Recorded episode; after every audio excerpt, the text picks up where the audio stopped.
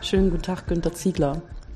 Sie sind heute aus Berlin gekommen, hier nach Karlsruhe angereist, äh, weil Sie einen Vortrag halten werden zu dem so wunderbaren, weiten Thema, was ist Mathematik?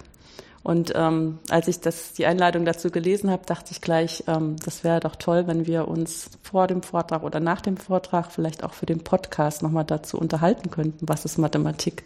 Weil ich immer das Gefühl habe, dass unser ganzer Podcast eigentlich versucht zu sagen, was ist Mathematik, indem wir ganz viele Beispiele zeigen. Immerhin. Auch wenn das nicht sehr mathematisch ist, ist es immerhin was Menschliches, über Beispiele was zu erklären. Ähm, vielleicht fangen wir das Gespräch an, indem Sie mir sagen, ähm, wie lange machen Sie eigentlich schon Mathematik und was machen Sie als Mathematiker?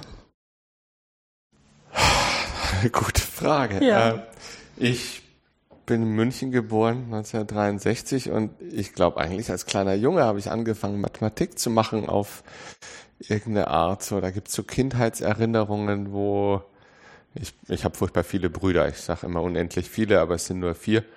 Ähm, und wo wir eben im Auto unterwegs waren und äh, meine Mutter mich sozusagen mit, mit Rechenaufgaben sozusagen beschäftigt gehalten hat. Und dann kommt irgendwann mal diese Erkenntnis, dass man anstatt immer dieselbe Zahl drauf zu addieren, ja auch multiplizieren kann. Ich weiß nicht, ob das jetzt schon Mathematik ist, aber das Rechnen gehört zur Mathematik dazu.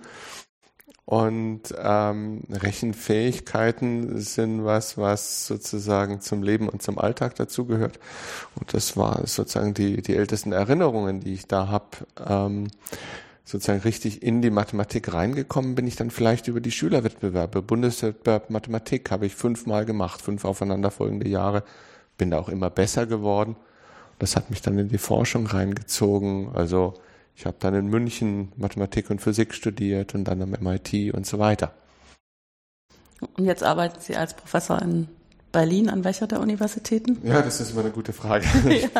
ich habe gerade schon wieder gelesen, Günter Ziegler, Humboldt-Universität und das ist die eine, an der ich noch nicht war.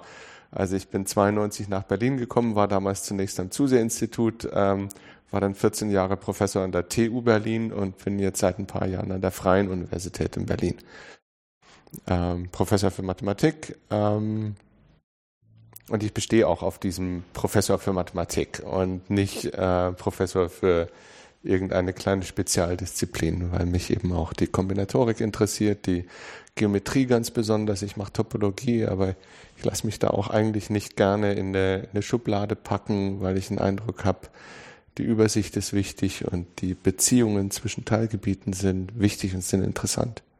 Ja, ähm, ich kenne Sie schon länger, nicht Sie als Person, sondern sozusagen Sie als äh, Mathematikprofessor in Berlin, ähm, nachdem Sie die Rolle übernommen hatten, in der DMV die Leitung zu übernehmen. Äh, und ich muss sagen, das hat tatsächlich für mich äh, damals extrem viel verändert, weil ich vorher zwar auch seit 92 wieder an der Universität zurück war und immer so auf halben Stellen äh, von Qualifikationsstufe zu Qualifikationsstufe weitergegangen bin, ohne jemals zu wissen, ob es das jetzt bleibt oder ob ich doch wieder Ingenieurin werde. Und ähm, dann kam irgendwann der Punkt, wo ich dann wenigstens mal eine ganze Stelle hatte und wo ich mir dann auch mal die Frage stellen musste, als was ich mich jetzt selber so sehe. Und bin dann tatsächlich ähm, in die DMV eingetreten in dem Moment, wo vorbereitet wurde, das Jahr der Mathematik. Und sozusagen mal ein bisschen die Lanze zu brechen, dafür, dass ja Mathematik überall ist und dass sie unglaublich wichtig ist und so. Und ähm, habe mich da auch so ein bisschen von mitreißen lassen. Wunderbar. Herzlich willkommen. ja, das ist so. Ähm, Aber das ist für mich eigentlich eine Kernfrage. Also DMV ist die Deutsche Mathematikervereinigung. Mhm. Ähm, wir stimmen alle zehn Jahre mal ab, ob wir nicht den Namen ändern von der Vereinigung, weil das natürlich auch die Deutsche Mathematiker- und Mathematikerinnenvereinigung ist. Das ist sozusagen der eine Aspekt. Aber der andere Aspekt ist eben, äh, dass eigentlich Deutsche Mathematische Vereinigung besser wäre, weil sich viel zu wenige Leute trauen, eigentlich zu sagen, ich bin Mathematiker oder ich bin Mathematikerin. Und wenn wir sagen in der DMV, wir wollen eigentlich auch, dass die Lehrer dabei sind und sich vertreten fühlen und so weiter. Und ich glaube, da sind auch viele Lehrer und Lehrerinnen viel zu schüchtern und trauen sich nicht, das zu sagen, dieses Ich bin Mathematiker. Und fühlen sich deswegen da sozusagen nicht dabei. Und das fände ich eigentlich wichtig. Das geht hin bis zu den Arbeitsmarktstatistiken. Also wenn, wenn man Statistisches Bundesamt fragt, wie viele Mathematiker gibt es denn in Deutschland, dann stellt man fest, da gibt es die eine Zahl, die sagt, wie viele Leute haben denn eigentlich Mathematik studiert und sind damit in der Welt unterwegs. Und da gibt es eine sehr viel kleinere Zahl von denen, die, wenn man, die sich selber sozusagen als Mathematiker sehen. Ähm, und ich glaube, ähm, da auf der einen Seite muss man die Leute ermutigen, dann nicht zu schüchtern zu sein und zu, einfach auch wirklich zu sagen, ich bin Mathematiker und auch einer, der nur sagt, mich interessiert's, ist dann eben auch ein Mathematiker. Und die Lehrer und Lehrerinnen, natürlich gehören die dazu. Ja. Nichtsdestotrotz ist ja auch ein, eine Stelle gewesen, ein bisschen klarer zu machen, was eigentlich alles mathematisch ist oder mit Mathematik durchdrungen wird und so. Und ähm, ich habe immer das Gefühl, dass wir uns so einen, einen Bärendienst erweisen dadurch, dass alle Schüler durch eine Schule gehen, in der ein Fach Mathematik heißt, wo aber eigentlich nur Rechnen gelehrt wird. Und dann natürlich äh, die Illusion entsteht, das wäre Mathematik. Und entweder man mag das Rechnen und ist durch Zahlen fasziniert oder man hat es auf die eine Art und Weise irgendwie ein bisschen schwer gemacht bekommen oder einen schlechten Einstieg gehabt und hat dann das Gefühl, Mathematik ist gar nichts für mich. Und ähm, nichtsdestotrotz hätten die vielleicht Interesse daran, tolle geometrische Sachen zu machen und haben es nie gesehen als Mathematik. Da sind wir aber genau bei diesem Thema, ähm, was ist Mathematik?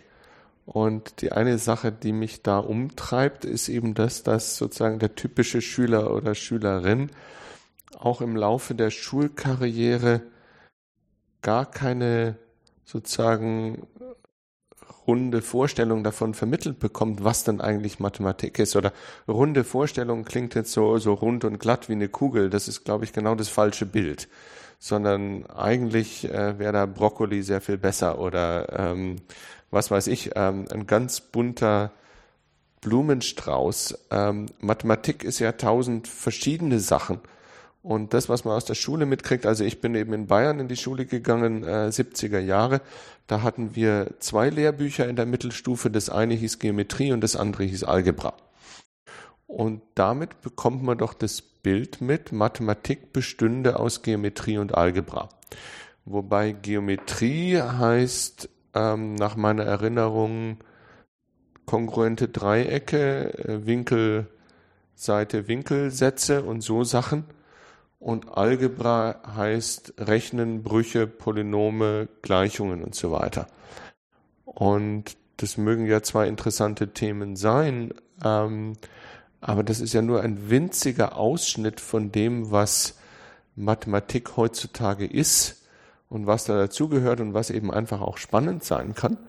Und ähm, ich glaube, jemand kann eben sagen, also Dreiecke finde ich langweilig und Brüche hasse ich und trotzdem finde ich Mathematik ganz toll. Und diese Möglichkeit, die verbauen wir uns da eigentlich.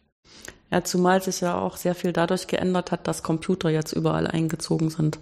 Also eben nicht nur um, äh, wie das noch in meiner Jugend war, irgendwelche Abrechnungen in Lohn bisschen äh, schneller zu erledigen oder äh, für große Firmen äh, die Buchhaltung zu machen, sondern die hat jeder zu Hause stehen schon seit zehn Jahren und seit, was weiß ich, zwei, drei, vier Jahren trägt man sie auch noch als Handy mit sich rum. Und das verändert unsere Welt ja auch ganz schön und hat auch eigentlich Potenzial dafür, dass man ganz andere Zugänge auch dazu finden kann, was man mit Mathematik alles machen kann. Das ist richtig. Die sozusagen die interessante Erkenntnis, die da auch drin steckt in dem, was Sie gerade sagen, ist die, dass die Mathematik sich wahnsinnig ändert und verändert hat.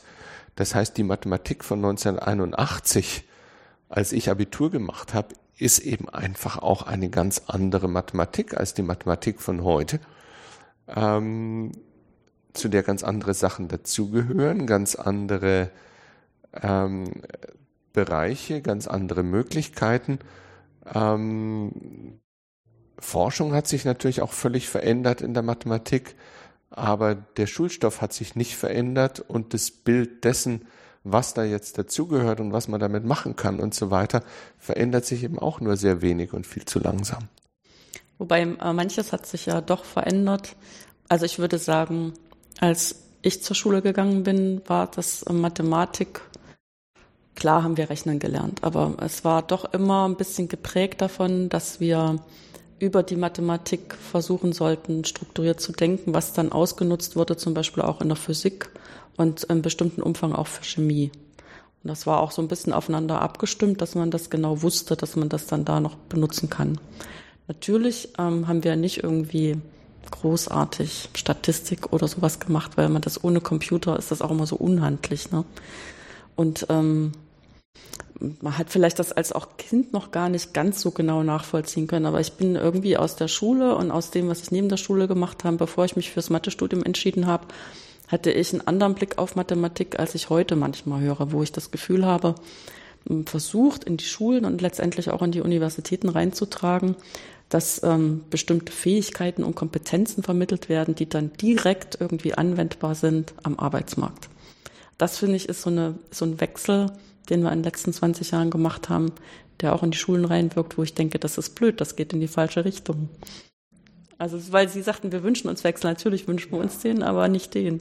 Ich glaube, den Wechsel würde ich mir schon wünschen, aber nur als sozusagen eine von den ähm, ganz unterschiedlichen hm. Dingen, die eben Mathematik sind und die ähm, zur Mathematik dazugehören. Und ich glaube, ähm, sozusagen ein bisschen Statistikkenntnisse mitbekommen zu haben und sozusagen Vorstellungen von Wahrscheinlichkeit, auch Interpretation von Statistiken und so weiter, ist was sehr Nützliches. Ähm, für Beruf und Arbeit sicher auch, aber auch fürs Alltagslesen. Ich glaube, das ist sozusagen eigentlich die Mathematik, die am wichtigsten ist, um die Zeitung zu lesen ja. und sich nicht ganz als blöd verkaufen zu lassen.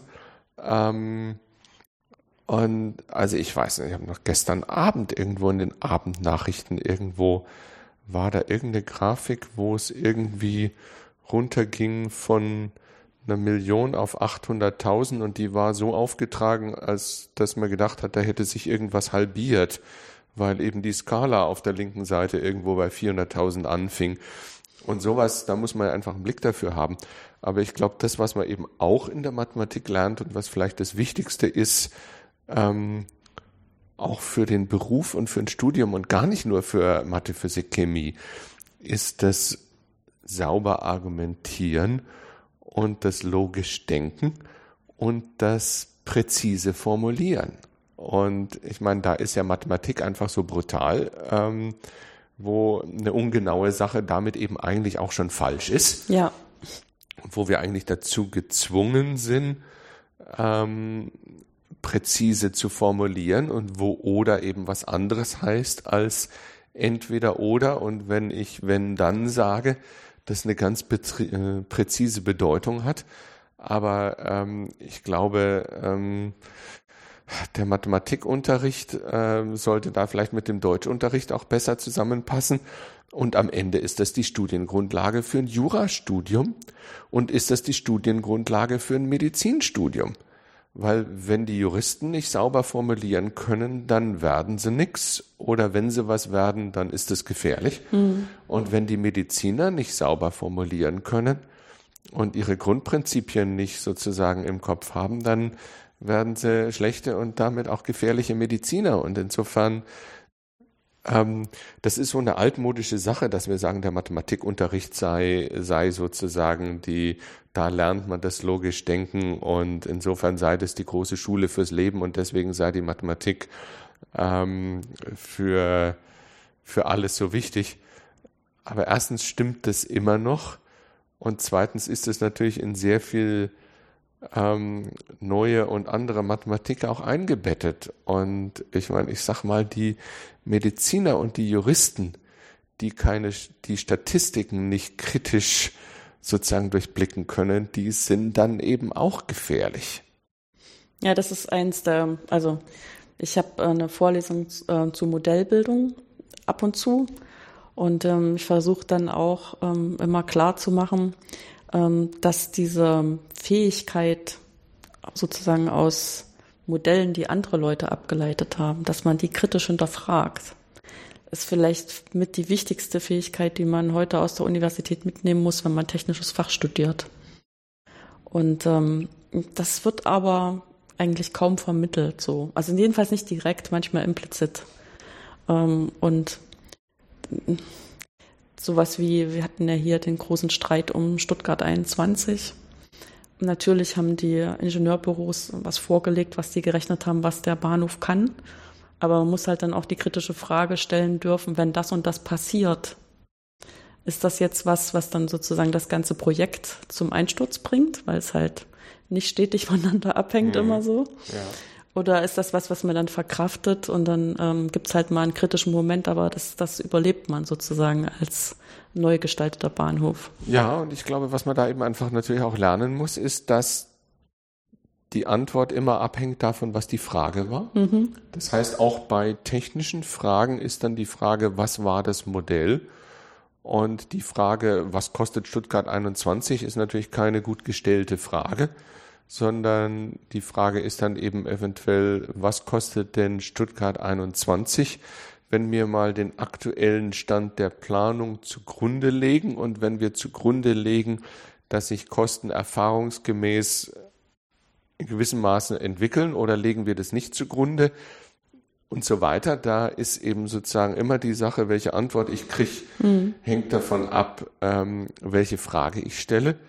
Und das gilt so für solche Modellbildungen genauso für wie für mathematische Modellbildungen und genauso wie für ähm, banale Meinungsumfragen, wo dieses berühmte How to Lie with Statistics. Ja. Also ähm, 66 Prozent der Bundesbürger ähm, sind dieser und jener Meinung, ähm, ist immer eigentlich Unsinn, weil das eine Antwort ist, wo man eigentlich wissen will, ähm, welche Frage da eigentlich gestellt worden ist.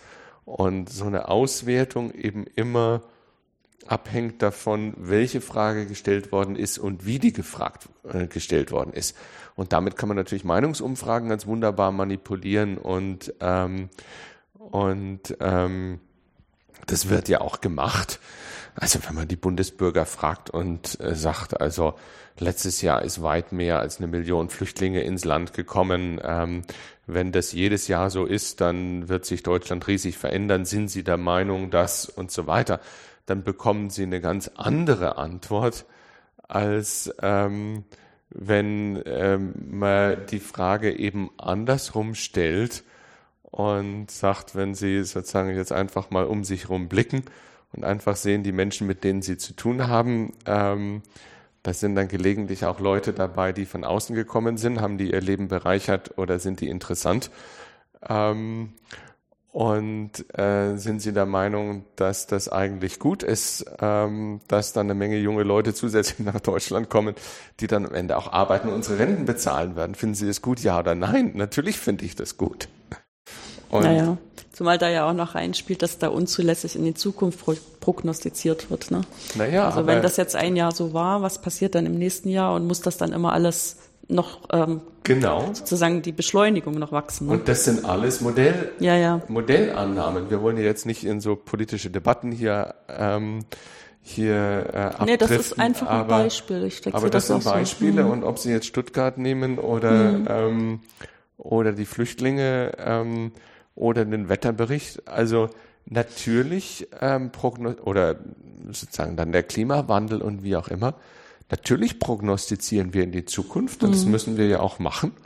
Und wir müssen das eigentlich immer auch mit damit machen, dass wir sagen, hier ist die Antwort, die dann auch aus einem mathematischen Modell rauskommt. Und da sind diese Klimamodelle ausgesprochen spannend. Wir müssen aber eben eigentlich auch dazu sagen, was die Frage gewesen war. Das heißt, was ist eigentlich dieses Modell? Was sind die, da die Annahmen? Und was sind die Unsicherheiten, die da drin stecken? Und ich sag mal, ähm, auch ein Wetterbericht interpretiert man anders, wenn man sozusagen eine ganz vage Vorstellung zumindest davon hat, ähm, wie denn eigentlich ein Wetterbericht ausgerechnet wird. Und das ist eigentlich was, was ich gerne in der Schule sehen würde. Und ich glaube, Mathematik in der Schule wäre spannender, wenn man da ähm, solche Themenblöcke drin hätte wie ähm, wie rechnet man eigentlich einen Wetterbericht aus? Und da sind wir im Moment, glaube ich, nicht mutig genug. Ähm, die Numerik, die in den Wetterbericht reingeht, ist natürlich unendlich kompliziert und ohne ein höchst fortgeschrittenes Mathematikstudium kann man natürlich auch gar nicht die Mathematik verstehen, die in dann, die dann alles reingeht in den Wetterbericht. Aber die Grundprinzipien, ähm, wie man sowas rechnet und dass wir da solche Entwicklungen rechnen auf relativ wenig Daten, weil wir natürlich auch nicht an jede Straßenecke in Deutschland eine Wetterstation stellen können, weil ähm, letztlich dieses, dieser berühmte Schmetterling in Mexiko eben doch das Wetter in Deutschland beeinflusst und so weiter. Das sind alles Sachen, da gibt's unendlich viel zu erzählen zunächst mal. Und was ich mir eigentlich da wünsche für den Unterricht, ist so eine Kombination aus Erzählen und Erklären, wo dann auch ehrlich dazu gesagt wird, dass es jetzt nur erzählt. Und das erklären wir jetzt mal so, dass wir es wirklich verstanden haben. Und so dass wir es dann vielleicht auch selber rechnen können. Ja, zumal ja für Wetter ist immer noch ein Vorteil, dass es tatsächlich im Vergleich viele Daten gibt. Nicht genug, aber viele aus der Vergangenheit. Das heißt, da kann man auch mit den Sachen schon ein bisschen was machen und kann dann mal vergleichen, wenn man von dem und dem Punkt prognostiziert hätte, hat dann das übereingestimmt mit dem, was dann wirklich eingetroffen ist. Und ähm, was man natürlich auch machen könnte, mit abgespeckten Modellen selber ändern, was an Anfangsbedingungen reingeht. Und wenn man da ein bisschen ändert, ob das eigentlich ein bisschen was nur am Resultat macht oder viel. Und ich denke, diese Grundüberzeugung, die uns irgendwie ins Gehirn gelegt ist, dass wenn wir wenig ändern, das auch nur wenig Wirkung hat, dass man das mal so grundlegend zerstört sieht, ist, glaube ich, ganz heilsam. Weil an diesen Schmetterling kann man nicht glauben, wenn man es nicht ähm, mal wirklich erlebt hat. Ja, also was ich da gelernt habe, ich meine, das mit dem Schmetterling ist natürlich auch so eine Metapher und mhm. natürlich macht ein Schmetterling in Mexiko gar nichts. Aber was ich gelernt habe, was mich dann eigentlich auch überrascht hat, wenn man versucht, einen Wetterbericht für Deutschland zu rechnen mhm. über ähm, zwei, drei Tage, dann kann man das mit deutschen Daten nicht machen. Klar. Und man kann das mit europäischen Daten auch nicht machen. Auf der einen Seite, weil eine mathematisch korrekte Modellierung eigentlich wirklich sozusagen um den Erdball rumgehen muss und weil es dann eben Wetterphänomene und Wellenphänomene gibt, die in 24 Stunden wirklich einmal um den, El um den Erdball rumgehen. Und das heißt, ich kriege da auch keine korrekte und stabile Modellierung hin, die nicht eben auch ein gewisses Maß von Daten um den gesamten Erdball inklusive Australien rum und inklusive Mexiko mhm. eben mitnimmt aber natürlich wird dann natürlich hauptsächlich in Europa und am feinsten in Deutschland gerechnet, wenn ich sozusagen das deutsche Wetter haben will. Aber die Mathematik sagt am Ende, wir müssen da alles mitnehmen. Ähm, ausgesprochen spannend. Ja, zumal dann auch noch dazu kommt, dass man im Prinzip ähm, Wetter findet ja statt in der Atmosphäre, aber was man mitrechnen muss, ist auch noch das Ozeanmodell. Weil da halt relativ viel an der Temperatur gepuffert wird und auch tatsächlich Energie transportiert wird die Auswirkungen aufs Wetter ich hat. Ich kenne mich da jetzt nicht aus. Ähm, inwieweit das jetzt sozusagen fürs Wetter der nächsten drei Tage wichtig ist, weiß ich nicht. Dass das für das Klima der nächsten 30 Jahre unendlich wichtig ist und dass da dann sozusagen unsere Zukunft in der Tat nicht nur auf dem Wasser, wie Kaiser Wilhelm irgendwann behauptet hat, sondern im Wasser liegt, ist dann auch so eine Erkenntnis. Ja. Und auch die Erkenntnis, die zwei Sätze vorher, wenn wir einfach sagen, wenn wir nichts tun, dann geht alles weiter wie bisher. Und ähm, dass man da seine Beruhigung rausnimmt, ähm, da haben wir inzwischen eben auch schon gemerkt, dass das nicht geht, weil wenn wir sozusagen als Menschheit auf diesem kleinen Planeten so weitermachen wie bisher, dann läuft die ganze Sache aus dem Ruder und das zeigt sich dann eben an Wetterextremphänomenen und jede Menge Katastrophen. Ja, ja, ich, das ist so das eine, was ich gerade gesagt hatte, dass wir immer denken, dass kleine Eingriffe auch nur kleine Wirkungen haben, ist das eine. Das andere ist, dass wir, glaube ich, auch immer ähm, uns die Welt so ein bisschen ähm, wie so eine lineare Reaktion vorstellen, weil das meistens, was wir so im Alltag erleben, was ja immer so ein kleiner Ausschnitt nur ist, weil unser Leben nicht so lang ist oder weil wir unsere Aufmerksamkeit nicht so lange auf eine Sache ähm, konzentrieren, da sieht das auch linear aus. Und wenn es aber im Herzen doch nicht linear ist, ähm, dann ist das fatal, wenn wir zu weit in die Zukunft projizieren. Ja, ja, aber ich meine, das ist eben, das Wachstum hat sich abgeschwächt, ist eine zweite Ableitung. Ja. Oder? Da ist schon gar nichts mehr linear. Und also wenn es eben hochgeht und dann langsamer hochgeht und dann irgendwann runtergeht und so weiter, das sind natürlich alles nicht lineare Effekte. Und äh, ja, und wir wissen als Mathematiker, dass das lokal gar nicht so einfach zu entscheiden ist. Also wenn ich eine Datenlage habe, die einen zu kleinen Ausschnitt zeigt, dann sieht das immer erstmal linear aus. Kann ich nicht nachweisen, dass es nicht linear ist. Ähm, wenn Sie heute darüber sprechen werden, was Mathematik ist, äh, was werden Sie denn sagen? Oh, das soll ich jetzt schon im Vorhinein verraten. ähm, ich werde zunächst mal, ähm, und das auch für unsere Hörer als kleine Übung, ich werde mal anfangen damit, dass wir einfach bei Wikipedia reinschauen, was ist denn Mathematik, die Definition von Mathematik in Wikipedia. Und da kann ich nur sagen, was da steht. Ich finde es absolut fürchterlich. Da heißt es, es ginge darum, mit logischen Methoden selbstgeschaffene abstrakte Strukturen logisch zu analysieren. Das klingt furchtbar langweilig und ich glaube, das ist auch furchtbar langweilig. Und das ist Mathematik eigentlich nicht. Hm. Das heißt, die Wikipedia-Definition taugt eigentlich nichts. Ähm, und ich glaube, ähm, Mathematik zu definieren, sozusagen dieses Was ist Mathematik, zunächst mal ist es eine interessante und wichtige Frage. Die ist auch deswegen wichtig, weil jemand, der sich dann überlegt, will ich denn Mathe machen, wenn ich mal groß bin, das hängt natürlich davon ab, welche Vorstellung haben wir eigentlich von Mathematik.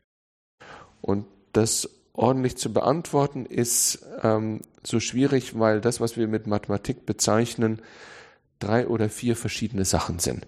Mathematik ist ein Teil unserer Kultur, der Tausende und vielleicht auch Zehntausende Jahre zurückgeht Mathematik ist dann eigentlich zu betrachten gemeinsam mit der Geschichte und gemeinsam mit der Physik. Das hat ja gemeinsame Wurzeln. Und Mathematik als Teil der Kultur ist Mathematik.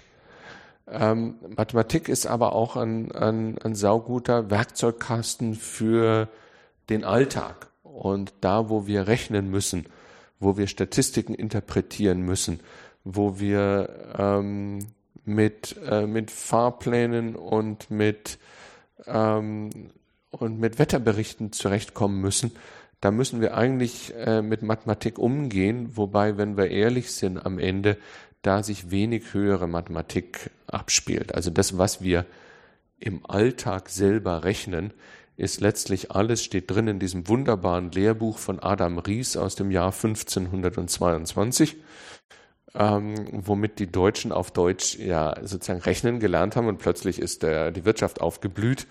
Was dann nicht drin steht, ist ein bisschen Wahrscheinlichkeitsrechnung und Statistik. Das gab es damals noch mhm. nicht. Aber das ist sozusagen die Mathematik für den Alltag. Wir brauchen aber alle einen Blick für Mathematik in den Alltag. Und dann gibt es sozusagen Mathematik Nummer drei, ist ähm, Mathematik als Grundlage von Hightech ist Mathematik, die man können und beherrschen muss, um eine ganze Menge Fächer studieren zu können. Ähm, nicht nur die Naturwissenschaften, sondern auch die Ingenieurwissenschaften muss man Mathematik eben einfach auch höhere Mathematik in den Griff kriegen, bewerten können. Man muss das ja nicht alles selber rechnen. Ähm, sozusagen Integrale selber ausrechnen ist auch äh, wahnsinnig langweilig geworden, seit die Computer das können aber ähm, am Ende sagen zu können, es ist wunderbar, hat der Computer gerechnet, aber es ist trotzdem Blödsinn, was da jetzt rauskommt, ist sozusagen eine Art von Kompetenz, die man brauchen muss. Und dann haben wir schon Mathematik 3. Also ja. Mathematik 1 ist sozusagen Kultur, Mathematik 2 ist Alltag, Mathematik 3 ist Zukunftswissen und Mathematik 4 ist dann, äh, Mathematik ist eine menschliche Tätigkeit. Das ist was Spannendes, das ist was Interessantes, das ist was, womit man sich abkämpfen kann. Ähm, und damit haben wir schon Mathematik 1, 2, 3, 4. Das heißt, da haben Sie schon wieder vier Antworten darauf, was Mathematik ist. Und ich glaube, die sind alle richtig und die sind alle wichtig und man kann auch nicht ähm, sich sozusagen auf, auf eines reduzieren. Ja, und die Vertreter, die sozusagen in die Köpfe unserer Kinder reintragen, was ist Mathematik, sind ja eigentlich die Mathematiklehrer und die Mathematiklehrerinnen. Ja, da gibt's eine Diagnose von Felix Klein 1908. Äh, ich glaube, im Vorwort von seinem Buch über Elementarmathematik vom höheren Standpunkt, was dann auch Vorlesungen von Felix Klein waren, also vor mehr als 100 Jahren. Da beschreibt er das folgendermaßen, dass die Studenten eben an die Uni gehen, um Lehrer zu werden und da also Mathematikstudium und Mathematik-Lehramtsstudium machen, ähm, überhaupt nichts wiedererkennen von dem, was sie in der Schule gelernt haben.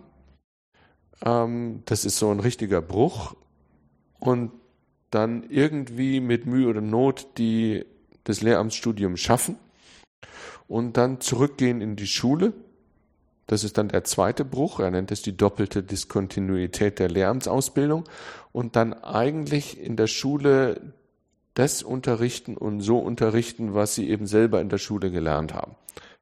Das war ja auch nicht falsch, aber ähm, und ich meine, das ist so ein bisschen zynisch, diese Beschreibung und zu einem ordentlichen Stück aber auch wahr.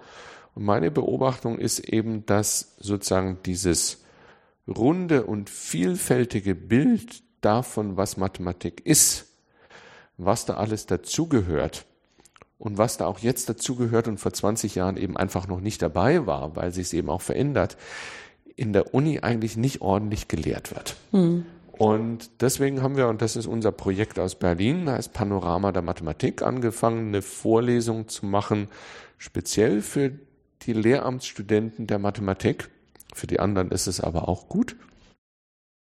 Und das ist eine Erzählvorlesung. Da geht es jetzt gar nicht darum, den Studenten ähm, so unendlich viele Fächer der Mathematik beizubringen, sondern es geht darum, ein, ein Panorama zu malen von dem, was alles Aspekte der Mathematik sind. Und das fängt eben an mit einem Kapitel über was ist Mathematik ähm, wo wir uns dann so Fragen vornehmen wie, wie viele Mathematiker gibt es eigentlich? Wie groß ist die Mathematik? Wie viele Teilgebiete gibt es in der Mathematik? Welche Rolle spielen die Beweise? Da gibt es ein Kapitel dann über Philosophie der Mathematik. Das ist diese alte Frage, wird es denn entdeckt oder wird es erfunden? Mhm. Ähm, und so weiter. Und dann nehmen wir uns Konzepte vor, die sozusagen die Mathematiker seit den Urzeiten bis in die Zukunft beschäftigen, also die Primzahlen, die Unendlichkeit, Wahrscheinlichkeiten. Und dann geht es eben auch um die Rolle, die Mathematik heutzutage spielt. Da geht es dann ums Rechnen, da geht es um die Anwendungen, da geht es um Mathematik in der Öffentlichkeit. Also wir versuchen da den zukünftigen Lehrern und Lehrerinnen eben ein vielfältiges Bild von Mathematik an die Hand zu geben, mit denen sie dann eben auch dann wieder in den Unterricht reingehen können und sagen können, also heute ist das Thema jetzt ähm, Gleichungen, quadratische Gleichungen, Gleichungen höherer Ordnung. Warum sind die eigentlich interessant? Wo kommt das her? Wo führt das hin? In welchen Gesamtkontext gehört das? Und ich würde mir halt auch in dem Mathematikunterricht der Schule wünschen, ähm, dass da diese Themenblöcke drin sind, wo die Mathematik auftaucht, die eben einfach zu kompliziert ist, um sie zu erklären.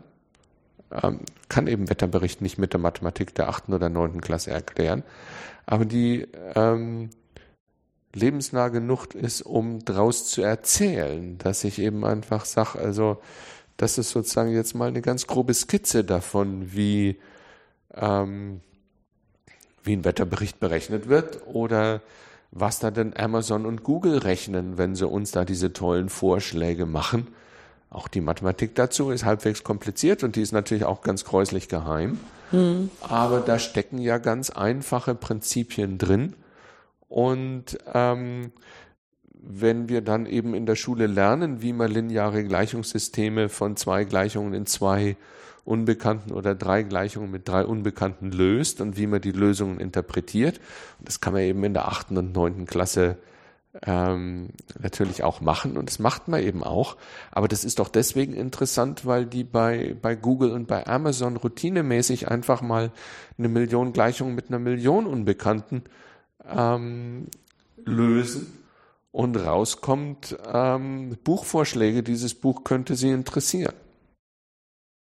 Ja, das ist natürlich, ja, da macht, machen sich wahrscheinlich die wenigsten eine Vorstellung davon, dass da tatsächlich Algorithmen dahinter stehen, ähm, für die man letztendlich vielleicht zwei, drei grundlegende Ideen hat.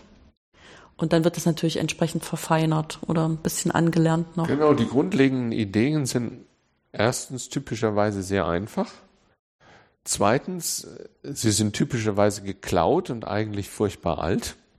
Ja. Also das kann man am Beispiel von diesem, also Google hat damals ja ein Patent bekommen auf PageRank, was im Prinzip die Bewertung der Suchergebnisse ist, äh, wenn man Google aufruft. Inzwischen machen die es natürlich auch anders, aber die haben damals ein Patent davor bekommen. Das Patent ist hunderte von Millionen Dollars wert. Und eigentlich wird da eine Formel patentiert, die sich genauso auch findet in Soziologiearbeiten der 50er Jahre, ähm, die dann auch in der Patentschrift sogar noch zitiert werden. Und natürlich kann man das erklären und das ist auch eigentlich ganz einfach ähm, und, und es ist super spannend und es ist ausgesprochen alltagsrelevant, nicht nur auf, auf Google. Und die Entdeckung, die ich jetzt kürzlich gemacht habe, ist, dass es eben nicht nur in den Soziologiearbeiten der 50er Jahre steckt, sondern ich glaube, ich muss es nochmal genau anschauen. Ich glaube, genau dasselbe Prinzip und äh, dieselben Ideen stehen auch in der, ähm, in der ersten publizierten Mathematikarbeit von Edmund Landau. So kurz, so um 1900 rum, glaube ich. Der ist später ein berühmter Zahlentheoretiker geworden und hat damals für ein Schachmagazin, sein Vater war da Redakteur gewesen, Deutsche Schachzeitung, einen Aufsatz geschrieben damit, dass man die ähm, sozusagen die Rangliste der Schachspieler eigentlich auch nicht nur nach Anzahl der gewonnenen Partien bewerten sollte, sondern eigentlich die Schachspieler sozusagen besser stehen sollten, die gegen starke Spieler gewonnen haben. Und das ist das Prinzip von Google. Und das ist das Prinzip von diesen Soziologiearbeiten aus den 50er Jahren. Aber sozusagen, ich glaube, die früheste Quelle ist möglicherweise genau dieser kleine Aufsatz von Herrn Landau aus am Schachmagazin. Und da muss man eben, das ist eben, das Schöne dran ist, das ist eine selbstbezügliche Aussage. Ähm, von großer praktischer Relevanz und die kann man eben in Mathematik packen und die Mathematik ist am Ende lineare Gleichungssysteme, möglicherweise was wir in der Eigenwertaufgabe kennen, nennen. Ähm, aber ich meine, da gibt es dann wunderbare Anwendungen. Ich habe das auch mal für ein Buch durchgespielt, ähm, Bundesliga-Tabellen. Dass wir einfach sagen, Bundesliga sozusagen drei Punkte für jedes Spiel, was gewonnen ist, ist eigentlich Unsinn wir sollten mehr Punkte geben, wenn ein Team gegen eine starke Mannschaft ähm, gewinnt. Und das Prinzip wäre jetzt sozusagen, wer eine starke Mannschaft ist eine, die viele Spiele gewinnt gegen starke Mannschaften. Das ist eine selbstbezügliche Sache. Und wenn man das in Gleichungen packt, dann ähm, gibt es lineare Gleichungen, die man lösen kann. Und dann merkt man auch, dann verändert sich plötzlich die Bundesliga-Tabelle ein Stück weit das kann man durchrechnen, da gibt es auch Daten dazu. Ähm, und die eine Sache, die man auch daran lernen kann, ist dann, dass das eben immer die Mathematik vielleicht einfach ist, aber dasselbe mathematische Prinzip natürlich einfach deswegen auch so stark ist, weil das eben nicht nur für Schach und für Bundesliga-Tabellen funktioniert, sondern auch für das Geschäftsmodell von Google und für tausend andere Sachen. Das, das ist die Stärke der Mathematik. Ja. Was ich auch immer denke, ist, dass ich ähm, dadurch, dass wir die Mathematikausbildung anfangen, dass die, was weiß ich, die lernen die Zahlen schreiben und dann lernen sie bis 20 den Zahlenraum beherrschen mit Addieren, dann ein bisschen multiplizieren und so weiter. Ähm, das wird so ein bisschen abgekoppelt von dem, äh, mit dem Vorwissen, mit dem die Kinder eigentlich kommen und auch mit dem natürlichen Entdeckerdrang, den die außerhalb der Schule natürlich trotzdem immer noch haben. Und wenn dann auch ausgehend schon von Klasse 1 bis hinein ins Studium immer so getan wäre, wird, als wäre Mathematik so ein theoretisches Gebäude, von dem man Stück für Stück die Portion lernt, die man halt lernen muss, damit man am Ende den Abschluss hat, dann wird, verschwindet ja dahinter komplett, wie sind diese Ergebnisse überhaupt entstanden. Weil die sind ja nicht so entstanden, dass jemand dachte, er will jetzt hier eine Theorie vervollständigen, sondern ganz oft hatte man eine Frage. Und die Frage hat er nicht mehr losgelassen. Und ähm, für mich war das ganz faszinierend, in dem Zusammenhang mal Arbeiten von Euler zu lesen, äh, in irgendeinem Euler-Jahr. Hätte ich mich dann mal breitschlagen lassen, einen Vortrag zu halten über Strömungstheorie bei Euler und das hat mich dann äh, acht Wochen absorbiert, weil ich das so spannend fand. Und der fängt ganz häufig seine Arbeiten an mit einer Frage. Und zwar ganz häufig eine total praxisrelevante Frage. und entwickelt dann ähm, sozusagen formuliert das so lange um, bis er das so einfach formuliert hat, dass man es rechnen kann. Ich kenne das von Arbeiten von Euler aus dem äh, aus der Kombinatorik, mhm. wo genau dasselbe ist. Also wir waren kürzlich Schachspielen und da hat einer folgende Frage aufgebracht oder so, so fängt dann Euler an. Mhm. Ich glaube, dass wie wir Mathematik unterrichten und das ist ein Problem vom Kindergarten bis in die Forschungsmathematik ist oft sehr ahistorisch, ähm, was einfach auch heißt, die ursprüngliche Frage wird gar nicht mehr gestellt und das wird dann als so alternativlos eben ein, einfach auch dargestellt. Und auch wenn wir sozusagen im Kindergarten sozusagen, wie wir die Zahlen entwickeln und wie wir die aufschreiben, das ist ja gar nicht alternativlos. Und das Zehnersystem ist ja hübsch, aber das hat sich irgendwann mal so rausgebildet. Und es gibt da eben auch andere Möglichkeiten, die sind teilweise dann einfach sehr viel schlechter. Also wenn man sich sozusagen dieses römische Zahlsystem anschaut, damit kann man ja auch rechnen, aber es ist furchtbar mühsam. Insofern ist diese Dezimalschreibweise dann auch was sehr Praktisches. Aber statt Dezimal hätten wir ja auch stattdessen im Zweier- oder im Achtersystem schreiben können. Und das wäre ähm, fast ähnlich sollen. gut, ja. Na, das wäre sogar besser. Ja. Also das Achtersystem ist für, für viele Zwecke eigentlich sehr viel besser. Ähm, auch die Umrechnung ins Binärsystem, ins Achtersystem ist völlig trivial und zurück, weil man eigentlich nur sozusagen Dreiergruppen zusammen ja. muss. Und, und Zehnersystem ist aus vielen Gründen nicht die beste Möglichkeit. Wir werden es nicht mehr ändern, aber die Tatsache, dass wir im Zehnersystem rechnen, ist ähm, nicht eine nicht Gott gegeben. Nicht Gott gegeben und auch nicht aus der Mathematik Gott gegeben oder so, dass es eine, eine mathematische Notwendigkeit wäre, sondern das ist eine kulturelle Entwicklung.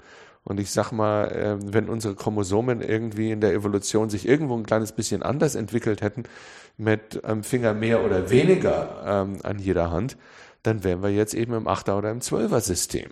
Ähm, und insofern ist das das kann man auch spielerisch nehmen oder man kann das eben als eine historische Tatsache nehmen, dass wir im, im Zehnersystem sind und man kann dann eben auch die Alternativen explorieren.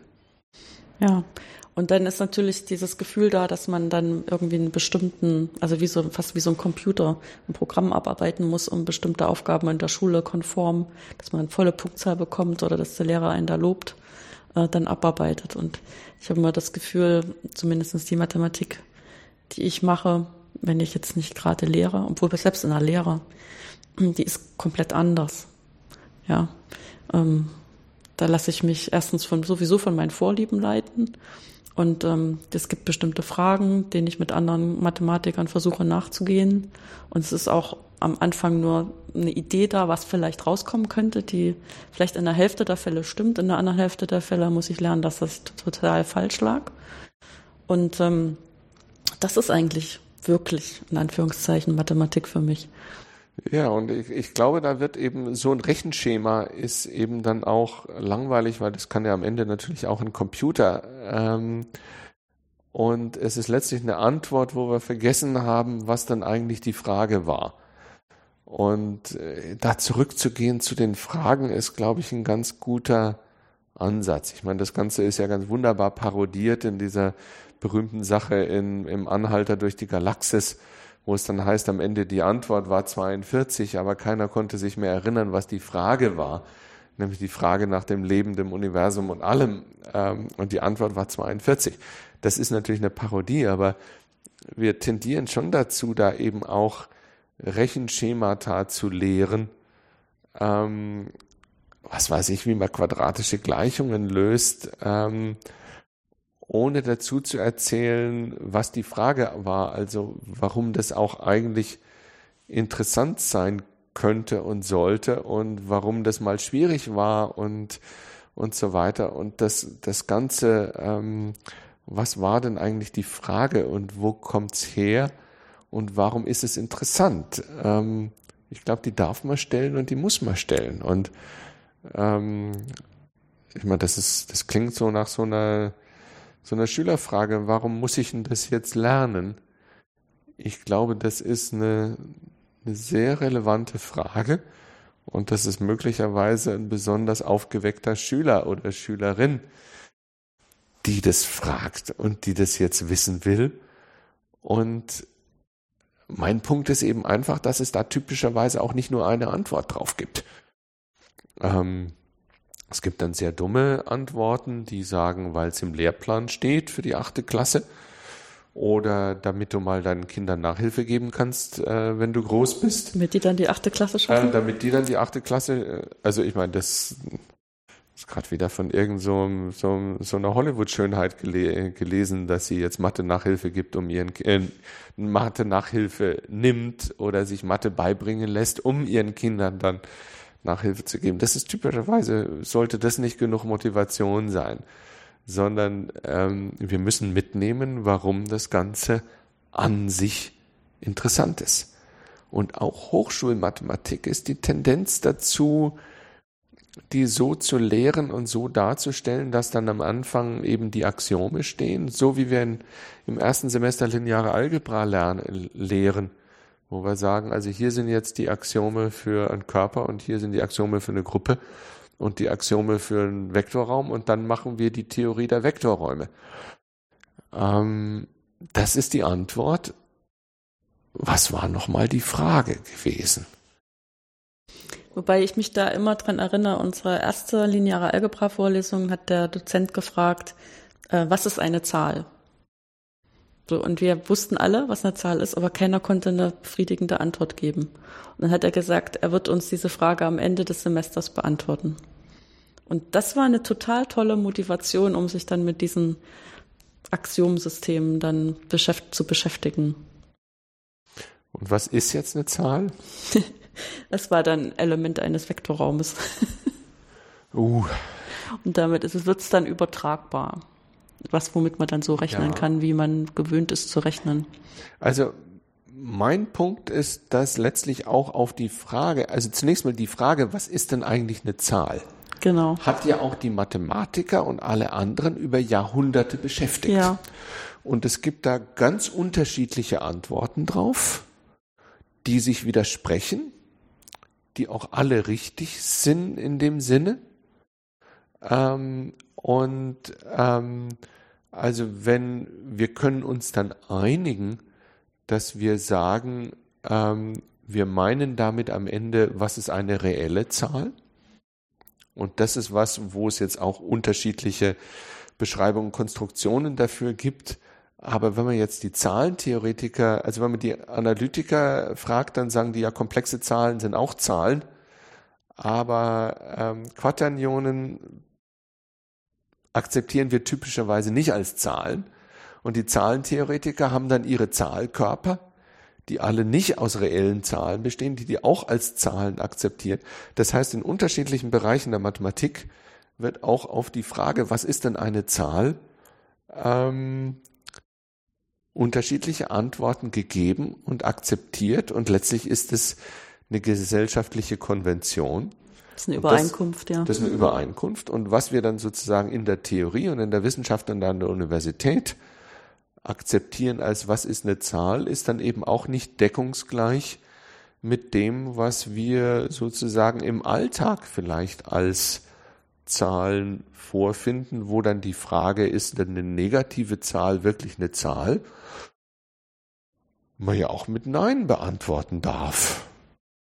Also, dass wir sagen, also das, was ähm, sozusagen den Gefühlen nach ähm, wir als Zahlen im Alltag äh, sehen, ähm, also ich würde dafür plädieren, dann negative Zahlen als ganz natürlich dazuzunehmen und dann zu sagen, eigentlich ist das, was in der Mathematik reelle Zahlen heißt, eigentlich ein sehr gutes Modell für das, was als Zahlen im Alltag auftaucht. Und es ist eben auch ein gutes Modell in dem Sinne, dass alles, was im Alltag auftaucht, als Zahlen da dann eben reinpasst. Und die Wurzel aus minus eins taucht eben nicht im Alltag auf und Quaternionen tauchen eben auch nicht im Alltag auf in der üblichen Interpretation. Hm. Gut, jetzt sind wir wieder angekommen bei Zahlen, was äh, viele Leute auch mit Mathematik äh, in Verbindung bringen. Ist vielleicht ein ganz guter Moment, das Gespräch für heute zu beenden. Wo, wohl wissend, dass wir das Thema, was ist Mathematik, eigentlich nur gestreift haben. Vielen Dank, dass Sie sich die Zeit genommen haben heute noch für dieses Gespräch. Mit großem Vergnügen. Dankeschön.